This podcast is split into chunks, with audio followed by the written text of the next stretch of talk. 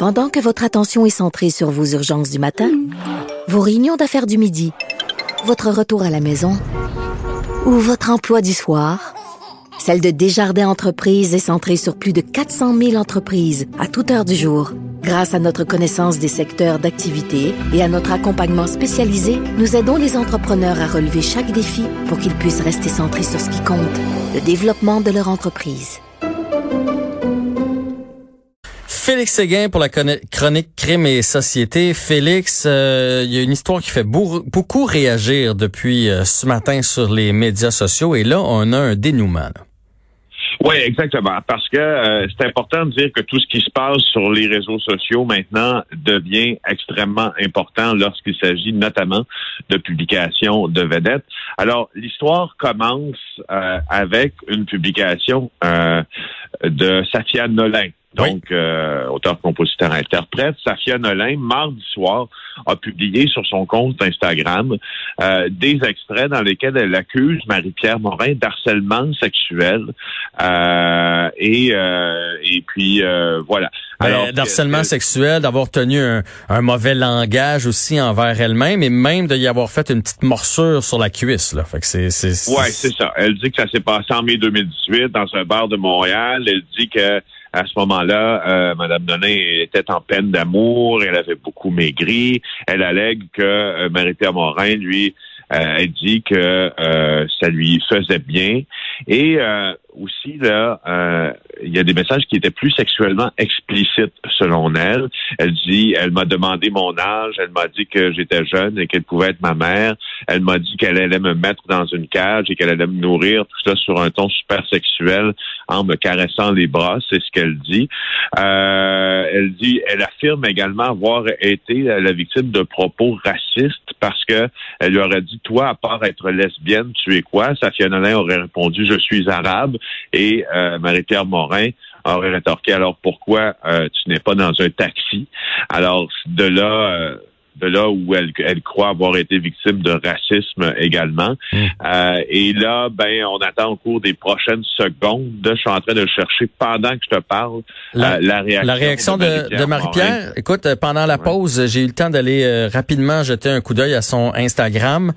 et de ce que j'en comprends, elle avoue euh, Marie-Pierre qui dit, je me souviens très bien de cette soirée-là et je ne pensais pas avoir traversé la ligne. là, je mets ça dans mes mots. Là, je, je pensais pas avoir. Euh, euh, moi-même, j'ai été souvent victime de ce genre de comportement-là et je pensais pas que j'avais traversé cette, cette fameuse ligne et que j'avais pu te, te, te, choquer de cette façon-là. Elle dit même que le lendemain, Sophia Nolin lui a envoyé une photo de sa morsure et là, ils en ont ri un petit peu. Et c'est quelques jours après, quand elle lui a retourné un autre message qu'elle a compris que ça l'avait vraiment dérangé. Bon, alors tu vois, elle confirme, euh, elle confirme une histoire en tout ou en partie là euh, de Safia Nolin. Euh, qu'il a publié sur les médias sociaux hier. Alors, ça avait suscité beaucoup, de curiosité toute la journée. Ça devrait être, euh, je sais pas si ça devrait être assez pour qu'on arrête de parler de cette histoire-là, parce que si les propos sont rigoureusement exacts, ceux qui sont rapportés par euh, par Nolin. Effectivement, il semble y avoir dans ça des concepts qui s'apparentent au racisme et puis euh, euh, aussi à des propos sexuellement explicites qui sont qui sont dits à une personne qui ne les a pas sollicités, même à des attouchements. Là, ben, une morsure, c'est plus qu'un attouchement. Au code criminel, on a une morsure là. Pour, pour, votre information à tous, je pense que vous le savez c'est beaucoup plus que c'est c'est une, une voie de fait. Sauf que, euh, sauf que là, Félix, il n'y a pas de d'accusation comme telle. Safia Nolin n'a pas été portée plainte à la police, à moins que je me trompe. Elle a juste comme jeté, pas juste là, parce que c'est pas rien, mais elle a dénoncé ça sur les médias sociaux. Alors, est-ce que ça va prendre fin ou au contraire, ça va aller à un deuxième palier? Ben, c'est là, c'est parce que nous vivons dans une époque assez particulière, n'est-ce pas? Oui. Où euh, on peut commencer justement euh, ce genre de ce genre de, de, procès, entre guillemets, là, genre pas le terme très large, un procès, disons, sur la place publique, sur les médias sociaux. Et après ça, ça peut se matérialiser devant une cour de justice. Alors, est-ce que ça va arrêter là ou est-ce que ça va se transposer devant une instance légale, là, ça, ça, reste à voir. seulement la plaignante le sait. Euh, est-ce qu'elle sera approchée par la police? Moi, j'ai vérifié. Euh, euh, ce matin quand j'ai lu ça. J'ai vu, vu ça en me réveillant, cette affaire-là. J'avais été aussi un peu euh, j'étais un peu curieux de voir qu'est-ce qui s'était passé entre ces deux femmes-là. Mhm. Et euh, j'ai appelé la police pour savoir s'ils avaient eu des plaintes ou quoi que ce soit. D'habitude, ils sont très discrets là-dessus. Même les sources refusent de confirmer qu'il y a eu plainte ou quoi que ce soit. on peut penser présentement que euh, Safia Nolin ne s'est pas adressée aux autorités euh, pour se plaindre, en tout cas, du, devant la police de ces comportements-là. Mais là, j'essaie de comprendre le le pourquoi de la chose. J'essaie de comprendre, de faire un peu de psychologie avec toi, puis t'es peut-être pas plus habilité que moi à faire ça, mais je veux dire, si t'as pas l'intention de porter plainte, euh, Marie-Pierre dit dans son message qu'ils se sont parlé hier ou avant hier, puis qu'elle a essayé d'arranger ça à l'amiable. Si tu veux que ça reste entre les deux, tu t'amènes ça public. J'imagine que le soit que le but c'est seulement de sensibiliser, ce qui est déjà ce qui est déjà énorme, ou ou le but c'est d'amener ça plus loin. Si tu, si tu jettes cette pierre-là dans l'océan, tu sais bien qu'il va y avoir des, c'est comme quand on lance un caillou, là, il y a, des vagues qui vont se créer, c'est sûr et certain. Puis Marie-Pierre Morin pourrait payer les frais de ça. Là, puis je, la, je, suis pas en train de dire que si elle l'a fait, elle l'a fait, puis elle subira des, des conséquences. Mais ça, ça peut pas juste être lancé comme ça un matin puis que ça meurt le soir même. Ça se peut presque pas.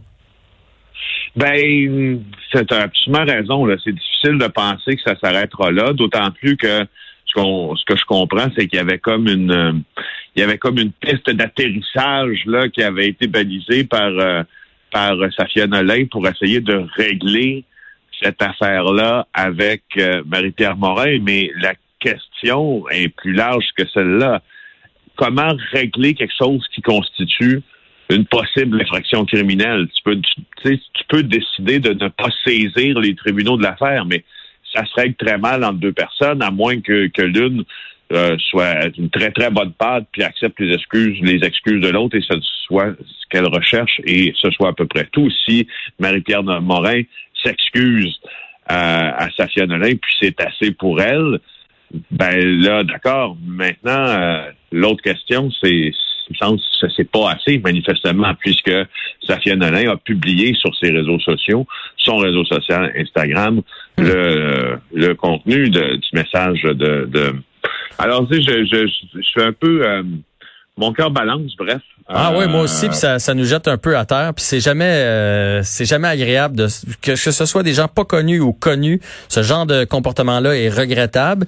Et quand c'est public, c'est encore plus regrettable parce que peu importe comment ça va finir, ça va avoir fait du, du tort à tout le monde. Ouais.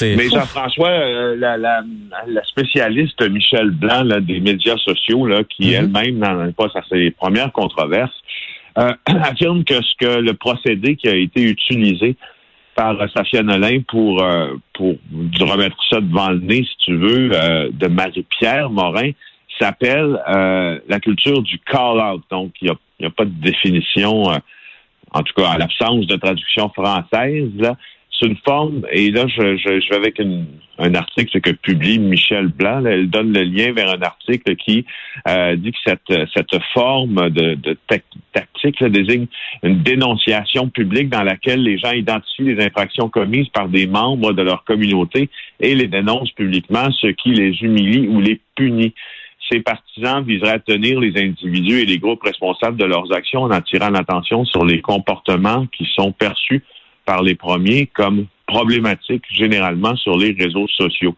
Alors, il y, a un nom pour ça, il semble, dans la culture populaire. Ça, ça, s'appellerait le call-out.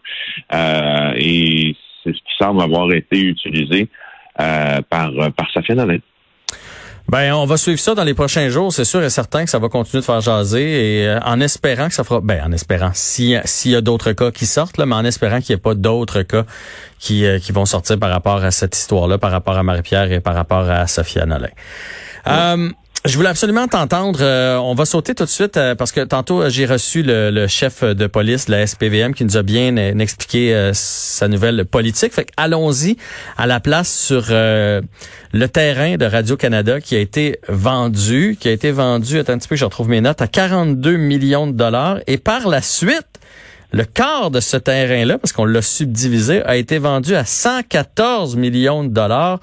Fait que euh, il y a quelqu'un quelque part qui a soit bien calculé ou qui a mal calculé. Ben, en tout cas, il y a quelqu'un qui a bien calculé, puis il y a quelqu'un qui aurait pu vendre plus cher. Peut-être Radio-Canada affirme qu'elle euh, a vendu ses terrains au juste prix euh, parce qu'en 2017, 2017, euh, comme tu l'as dit, là, pour 42 millions, elle a vendu à l'entrepreneur immobilier Vincent Chiara, un des plus gros joueurs de l'immobilier à Montréal et au Québec.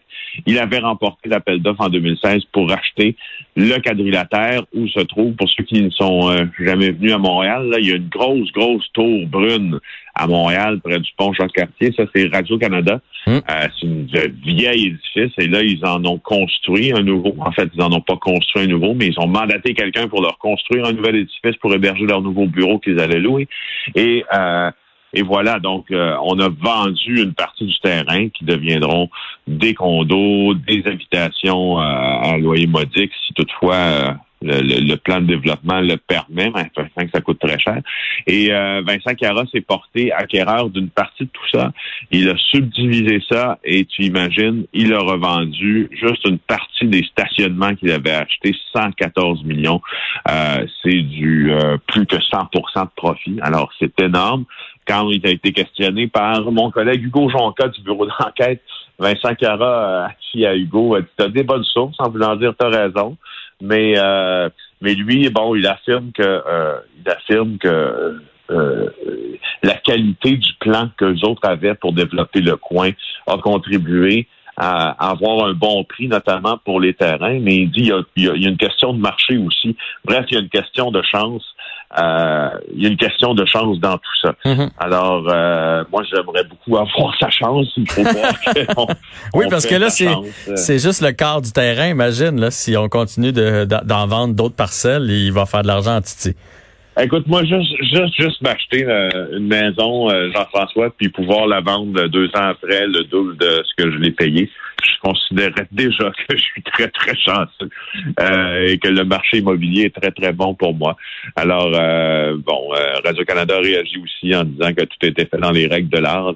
Les transactions sur le terrain de Radio-Canada ont fait beaucoup, beaucoup couler d'encre au cours des dernières années et c'est pas prêt de se terminer. Non, c'est rien, c'est rien pour aider. Mais un grand merci encore une fois aujourd'hui. T'es arrivé juste au bon moment. Marie-Pierre venait tout juste de publier son, son message. Ça nous a permis d'en discuter et d'informer la population. Le suivi demain ensemble, Félix. Merci beaucoup. Bonne journée à toi. Bye.